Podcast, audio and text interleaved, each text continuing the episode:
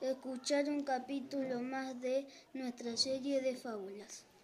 Somos los alumnos de tercer año de la Escuela 21 de Punta del Este.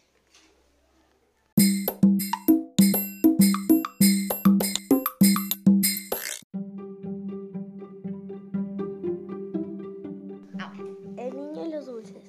Un niño metió su mano en un recipiente lleno de dulces y tomó lo más que pudo.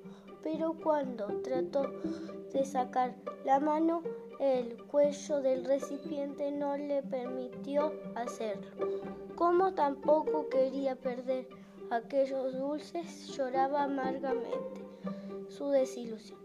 Un amigo que estaba cerca le dijo, conformate solamente con la mitad y podrás sacar la mano con los dulces. Moraleja, nunca trates de abarcar más de lo debido, pues te frenarás.